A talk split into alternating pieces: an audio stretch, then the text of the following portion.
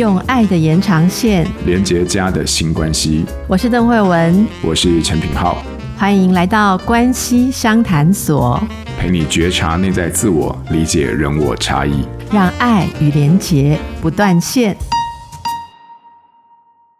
嗨，品浩，我们以后要在这个地方帮大家这个疏解疑难杂症啊、哦。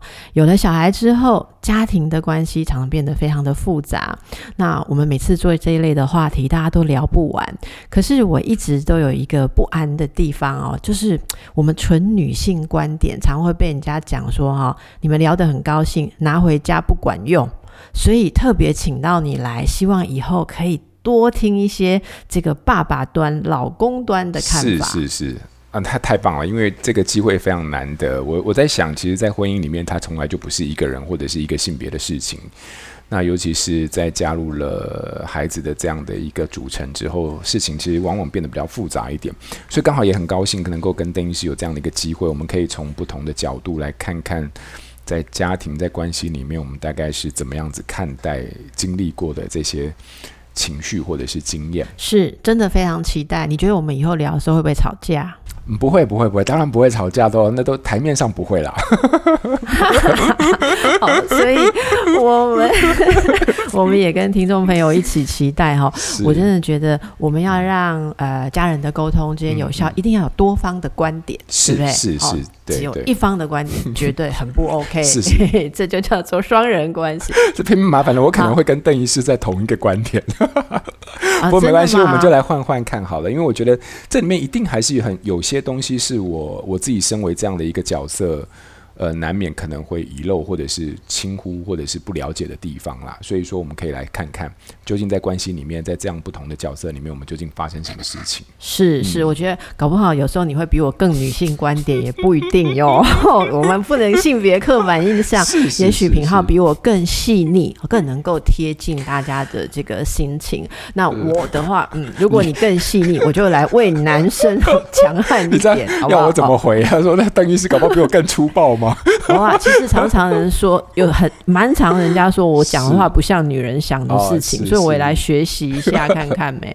哦，没问题啊，好，没问题，太好了，跟大家一样非常的期待哦。嗯、那也请听众朋友一定要固定时间来锁定我跟品浩的节目哟。是是，欢迎大家，我们一起交流成长。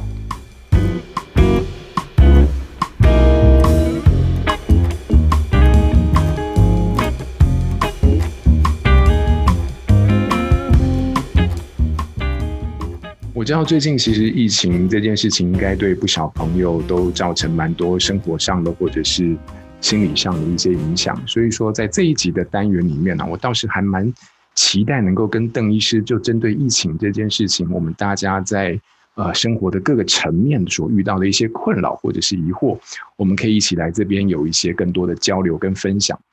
那我自我自己本身是这样，就是说在这个疫情。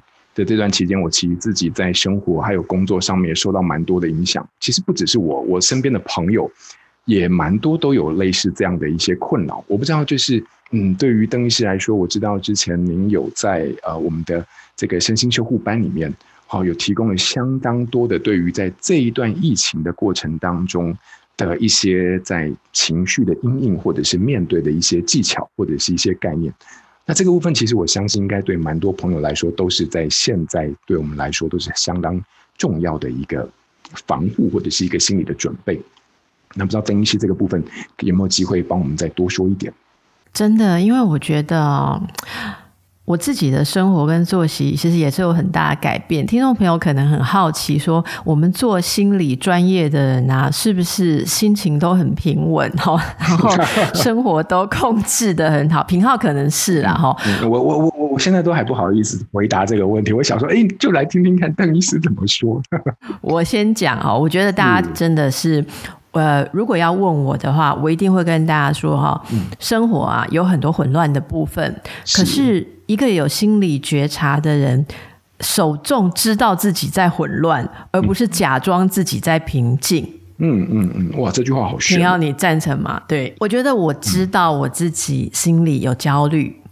我知道跟平常不一样的作息带给我挑战，嗯、所以其实我自己每天啊都会稍微看一下，然后我会跟自己对话。你 这样有没有有点？嗯、你会不会？我会自己跟自己对话。你是在家里面的话，我觉得可以接受。嗯、但如果你发现你自己最近在任何时刻都会这样的话，那就不见得是一个好现象，是吧？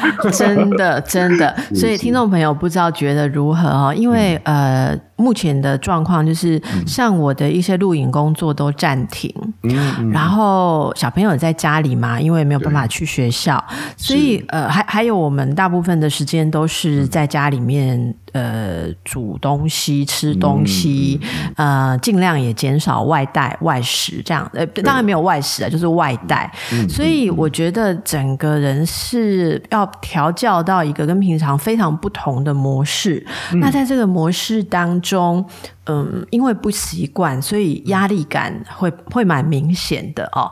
那刚才品浩提到的，我们在这个亲子天下的这个呃身心修护的这个。谈话里面哦，嗯、我就想到说，大家先来觉察一下，嗯、因为很多人根本都没有观察自己情绪的习惯，所以我列了几个轴线跟大家分享，这是我自己习惯的一个观察，嗯、就我每天都会对自己做这样子的观察。嗯、那么我先来分享一下，等一下也请品浩来跟我们说说看，你觉得这几个轴线，嗯、呃，你怎么看？好，然后我也想知道品浩，你你觉得如何？这样，我列了三。三个轴线，如果大家要观察自己在压力下面的心理状态的话，哦，嗯、那我想今天就跟大家介绍一下，先知道自己的状态，你才能够谈调试。好，嗯、首先第一个是安全跟恐惧。这两个端点，因为在疫情之下，在这种很特殊的状况之下，我们会容易感到恐惧、害怕。哈，例如说，这个最近这个变种病毒啊，会不会肆虐啊？哦，那我的生活周遭的方式，我的周遭的人，有没有人其实暴露在风险之下会传染过来呢？好，那通常家里面还有一些不受控制的人嘛，例如有人进来，他一定要先坐沙发，他才要换衣服的啊。我怎么感觉这是很大的？投射在里面，是不是？好，是吗？那那有人就是洗手，你就一直觉得他手背有一个点没有洗到，哎、嗯，就是会有很多的恐惧。是那另外一个端点就是呃安全感的部分，因为每个人都会想办法把自己放回到安全感里头，嗯、所以在这两个轴线上，其实会有很大的一个调控空间。好，嗯、呃，我建议大家可以先观察一下最近你有多少的恐惧。嗯、那其实如果你一点都没有感到恐惧，恐惧，你感到很安全的话，你也稍微问自己一下，这个安全，呃，是不是一个真正的安全感，或者它其实是否认恐惧的一种逃避？好，那我觉得在两个端点上，我们需要不断的去微调。有时候恐惧快要淹没自己的时候，我们就要呃想办法让自己感受到舒服嘛，哈。所以呃，感受到舒服、安全，第一个说，也许你可以减少一些有危机感的事物。好，那呃。甚至增加。你的一些效率哦，控制的效率，例如说，你对家人可不可以有一套很明确的这个流程，让大家更容易配合，你就比较有安全感哈。嗯、那另外还有比较心灵的，就是回到自己感觉呃舒服、呃熟悉、温暖的心灵空间。像有时候有些人会说，回想一下你最有安全感的记忆。好，那有些人会用睡前或每天休息的时候，给自己做一些冥想，好，然后来感受自己喜欢的气。这一些都是在安全跟恐惧之中时时保持一种微调哦。可是我我想提醒大家是说，任何一个太极端都是不健全的。如果你现在完全没有感到恐惧，我会觉得你可能陷入了一种否认状态。那如果你现在完全没有办法感觉安全，我也觉得说，哎，需要赶快找回让自己比较放松的方法。好，所以这是在安全跟恐惧的第一个轴线。来，品皓，我们看看品皓有没有在这个轴线上。站得很棒哦！我我刚刚听邓医师这样讲说，在安全跟恐惧，我其实也就是在一边在问自己说，那我最近这一段疫情的期间，尤其是居家或者是呃这个 working from home 的这个呃状态里面，我自己的情绪是怎么样？我发现好像好像我大部分都是还蛮安全的一个状态。那可能之所以是安全原因，就是刚刚邓医师有提到一个，就是关于控制感的部分。因为我发现，就是说，当我对于资讯掌握的比较完整一点，然后，诶，我我可以理解到，我们大概，呃，我发现我们在跟着呃这个每天的这个疫情的一个状况在走的时候，发现，诶，好像整体来说，我们其实正在呃投注蛮多的资源在面对它，在因应它的时候，我发现整个环境我们是在试图去做因应、去做控制的时候，我自己心里面也相对就会比较知道。啊，我们其实是在一个不确定，但是却很努力的一个状态，所以我的安全感相对是比较多一些些的。那可能也因为我自己本来就是一个比较宅的人，所以说我发现哦，太安全了。为什么？因为终于可以用我比较喜欢的工作模式在运作。对，这个部分，我自己感觉是这个样子。哎，其实讲到这个哦，我我突然想到。嗯、我们是不是应该跟大家聊一聊大人、嗯、成人可能比较可以调控，嗯、例如说掌握知识，对不对？哈，感觉事情可以在自己控制下。我们我来请教一下品浩，怎么去观察小朋友会不会其实很恐惧，但是大人没发现？怎么去观察小朋友？嗯，我觉得小朋友的定义对我来说，通常都是学龄后嘛，或者学龄哎，幼儿园到小学的阶段，到国中了之后，我发现国中到高中这阶段，我就放生他们，因为他们很开心哦，他们不太会恐惧这个部分，嗯、他们觉得不用上学超开心哦。那小学大概很多时候，我觉得是呃，因为。小小好小朋友的逻辑发展其实并不是那么的完整，或者是那么的健全，所以很多时候他们对于环境的某种认知其实是传呃会受到大人或者是资讯比较多的影响。那所以我觉得有时候是我的感觉啊是这样子，就是说当大人自己本身处在一个相对比较稳定的状态的时候，其实孩子他就会因为大人的这种稳定，那他自己就会呃呃。接收到这种稳定的一种心理的状态，所以很多时候，我觉得在一般性的状态底下，当我们自己大人是处在稳的时候，那孩子大概就会，呃，他他就没有太大的理由或者是原因会处在一个极度的焦虑。那通常当然就是。我们在临床上面，如果说孩子他自己因为对于讯息的接收，哇，觉得超焦虑的、超恐怖的，世界会不会毁灭？如果是有这种已经到一种比较异常的状态，就像比如说刚才邓医师说那个，他处在一个非常恐惧的状态，我觉得这个可能会是呃需要做一些再做一些进一步的咨询，不然的话，我觉得我们大人自己啊、呃，如果先稳定下来的话，孩子其实在这一块他其实是可以跟得上我们大人的这个步调的。是，我觉得这真的非常重要。嗯、其实大人如果是慌慌张张，然后整天啊情绪起伏不定哦，嗯、就是刷一条新闻，然后爸爸妈妈就开始、嗯呃、很恐慌、很争执。啊，对对对，对。哦，你你你你买的那个水果是不是从那里买的？啊、对对对，退货退货，拜托，对大家对水果不要这样子好不好？哈，水果你洗干净嘛，你总不会直接整个吞下去，连皮吞，对不对？啊？这个我觉得这个就是。是大人之间能够有稳定啊，那么嗯，平浩提到这个，我倒是想到，其实像小朋友有一些老师真的做的很棒，他们会用甚至幼儿听得懂的方式跟他们解释呃卫生啊、病毒传播的途径啊。我发现啊，有听这个老师讲解，用他们能理解的方式讲解的小朋友，他们也比较笃定。好，他会知道说为什么我出去这个手啊，例如说按了摸了这个楼梯或什么哈，哎，不能摸眼睛。好像我看到我周边一些小朋友，他就会说，呃呃，我我那天啊看一个小朋友，他就说我怕走楼梯会跌倒，所以我还是要摸扶手。好，然后他还跟我们旁边的大人说，但是我不会，我在洗手之前不会摸眼睛，你知道吗？七岁的小朋友还会。帮助，因为大人很焦虑哈，大人一直想要牵他的手，不要他。扶扶手，可是老师有告诉他们说，为了怕摸到病毒摔死不值得，所以他他他有知识，你知道吗？所以他会有他的一套，然后他也会告诉大人说，你不用一直很担心我摸扶手，是因为我有在注意。哎，那大人就跟我分享，就是他的这个长辈就说，他觉得哎，这个老师教的很好，这就是验证的平衡平衡。还有刚刚讲的，你有。你有知识，你有想法，你可以去控制你的安全跟恐惧，而不是用一种否认。其实我刚刚一直讲到否认，就是有些人哦，他没有做好应该做的安全措施，而是心里面用一种我不会那么倒霉。嗯，好的想法，想要来闪躲这种不方便，这个就是我们在心理学上所说，你没有面对真正的问题，你并不是真正在掌控下，所以为了要安全感，如果又没有掌好好的去掌握的话，那就是一种假的假的否认恐惧，其实不是真的安全。好，哎，我们第一个轴线其实谈起来谈的还蛮多的。好，我很快的讲一下另外两个，另外两个其实是我们之后还可以再谈的更多的，就是。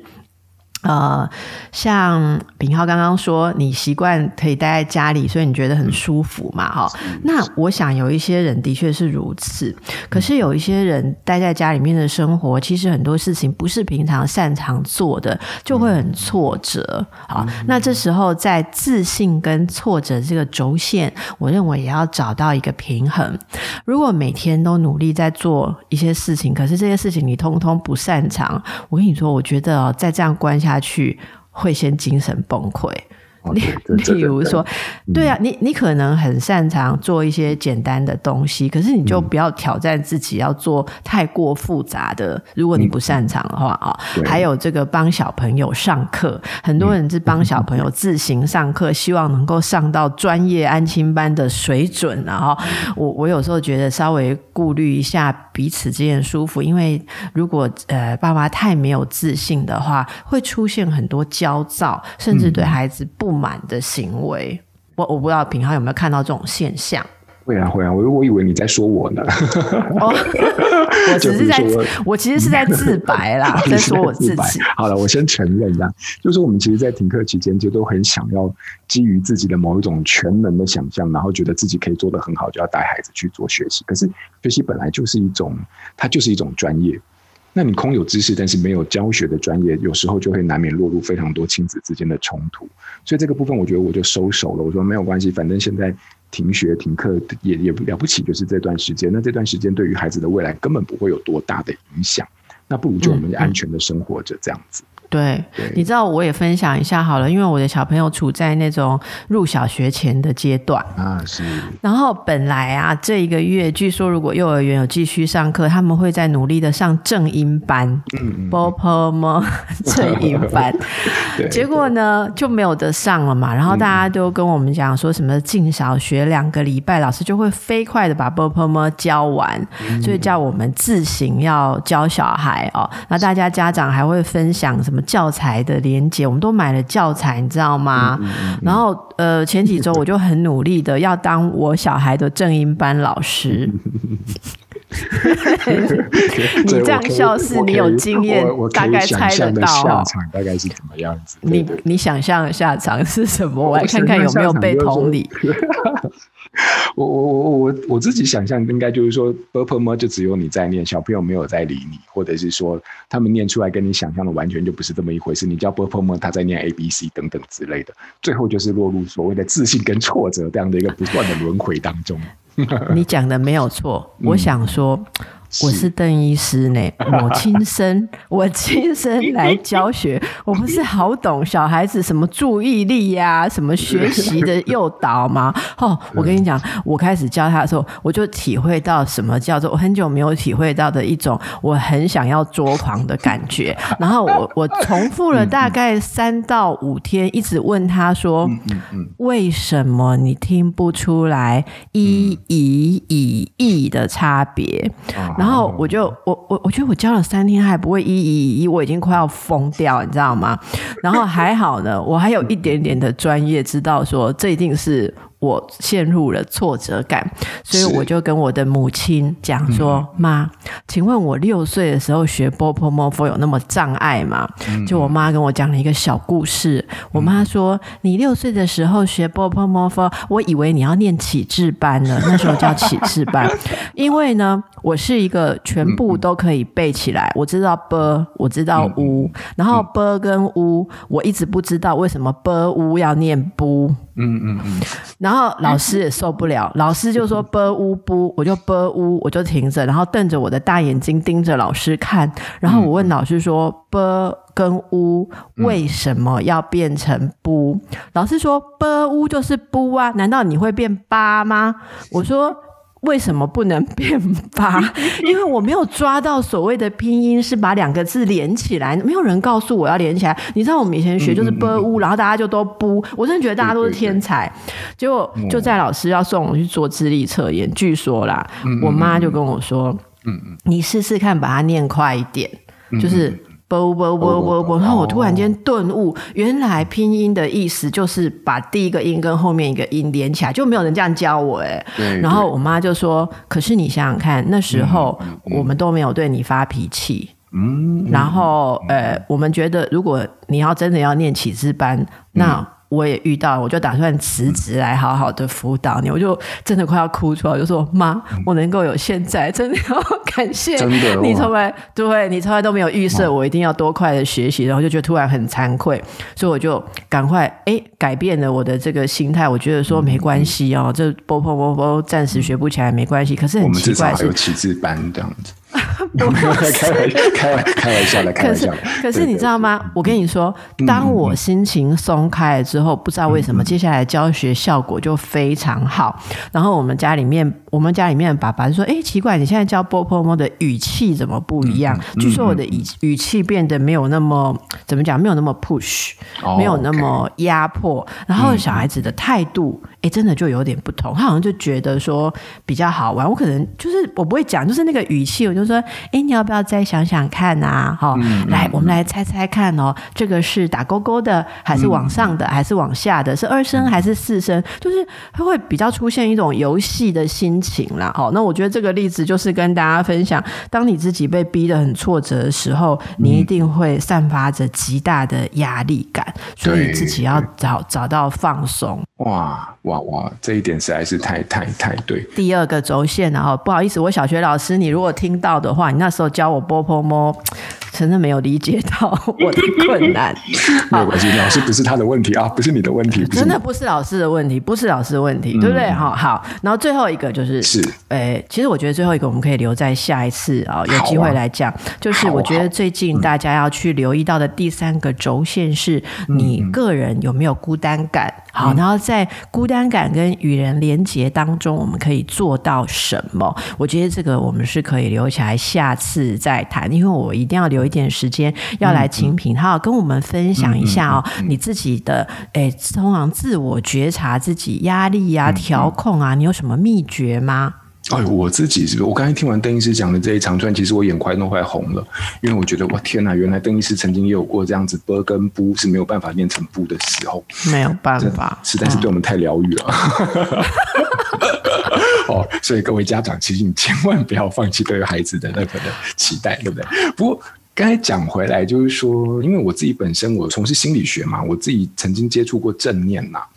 那正念这个东西，它其实就真的是很注意力的摆放的东西。就是听众朋友如果知道正念的话，就会知道它其实就是把我们注意力放在当下，然后去感受自己在做的什么东西。然后每个人他都会有一些很外在的物品开始，比如说你在现在在做什么事情，你就把你的注意力放在那个东西上面。它通常都是从葡萄干开始，就比如说你慢慢的吃一个葡萄干，去感受这葡萄干的色泽，然后。滋味，然后咬起来的感觉，我发现我不适合透过吃来做正念，因为只要有东西在我嘴巴里面，它马上飞快就是被嚼烂，然后呢吞下去。所以我后来发现，哎，简单来说，本质就是注意力。所以当把注意力放在感受自己的状态的时候，似乎这就是一种自我觉察的开始。所以掌握到注意力，似乎我们就开启了一种自我觉察的通道。所以这大概是我自己的一个、呃一个一个经验啦，对啊，来给邓医师做一个回馈，这样。哦，我觉得正念真的是非常棒。然后我今天听品浩讲，我有释怀，因为我也是对一直对葡萄干有点困惑。原来不是不是一定要葡萄干，你要有一个呃鸡腿也是可以，对，那鸡腿更快 更快下去。好，就是要有一个呃，你可以观察自己注意力跟跟应该说是一个自我。关注的一个习惯点啊。我觉得这个诶非常有兴趣，我们来先预告一下，我们下一集来跟大家谈更多哦，关于这个正念跟自我觉察。那今天的时间应该是差不多喽，我们要来据说啊，要给大家这个每周哦一点自我觉察的练习。好，那么我们就今天要给大家什么练习呢？哎，今天我们是不是给大家说运用这个呃注意力好的开启，然后每天来评估一下我们自己谈的，你在安全感跟恐惧感当中有没有找到一个平衡？你在自信跟挫折当中你站在哪里？我们就这两个轴线加上一点葡萄干哦，就是或者是 其他注意力，好不好？那那我们来请那个品浩心理师跟大家诶再说明一下。这个每天可以怎么样做一下自我觉察的练习？嗯，好啊，其实刚刚邓医师已经帮我们整理出一个非常棒的轴线，就是你在呃安全感跟恐惧当中，然后你在自信跟挫折当中。我相信，其实大家每天在居家，然后在。关系里面都一定不断的会经历到非常多像这样的一个起伏。那我想，不如我们就在利用接下来的时间，好好在这两个轴线里面，透过我们注意力对于自我的一个觉察，我们来感受一下，在我们下一次见面之前呢，啊，在自信、在挫折、在安全、在恐惧当中，你分别感受到什么？那这些东西，我相信都有助于你在接近自己、在贴近自己一个非常重要的一个练习。是的，嗯。呃，我们就从这里好好的开始啊、嗯！我自己会把它画出自己的一个每天的曲线图，好、嗯，例如说安全跟恐惧，我每天画一个点，大家把它连起来画，不要每天只有疫情案例图，好吗？你也有一个自我觉察的轴线，你会发现自己越来越趋近平衡。那在我们的关系相谈所当中，接下来我跟品浩，嗯，每周都会跟大家谈到一些小方法，来帮助大家达到心灵的平衡。好。那么我们今天是不是应该告一段落，让大家休息了？没错，没错。相信谈了这么多，大家应该需要一点时间消化。那这样的话，我们今天的节目就要到这边跟大家说再见喽。是的，亲子天下 Podcast，周二谈教育，周四聊生活，周五开启好关系。欢迎关注孩子教育教养的你，订阅收听。拜拜，感谢大家，拜拜。Thank you.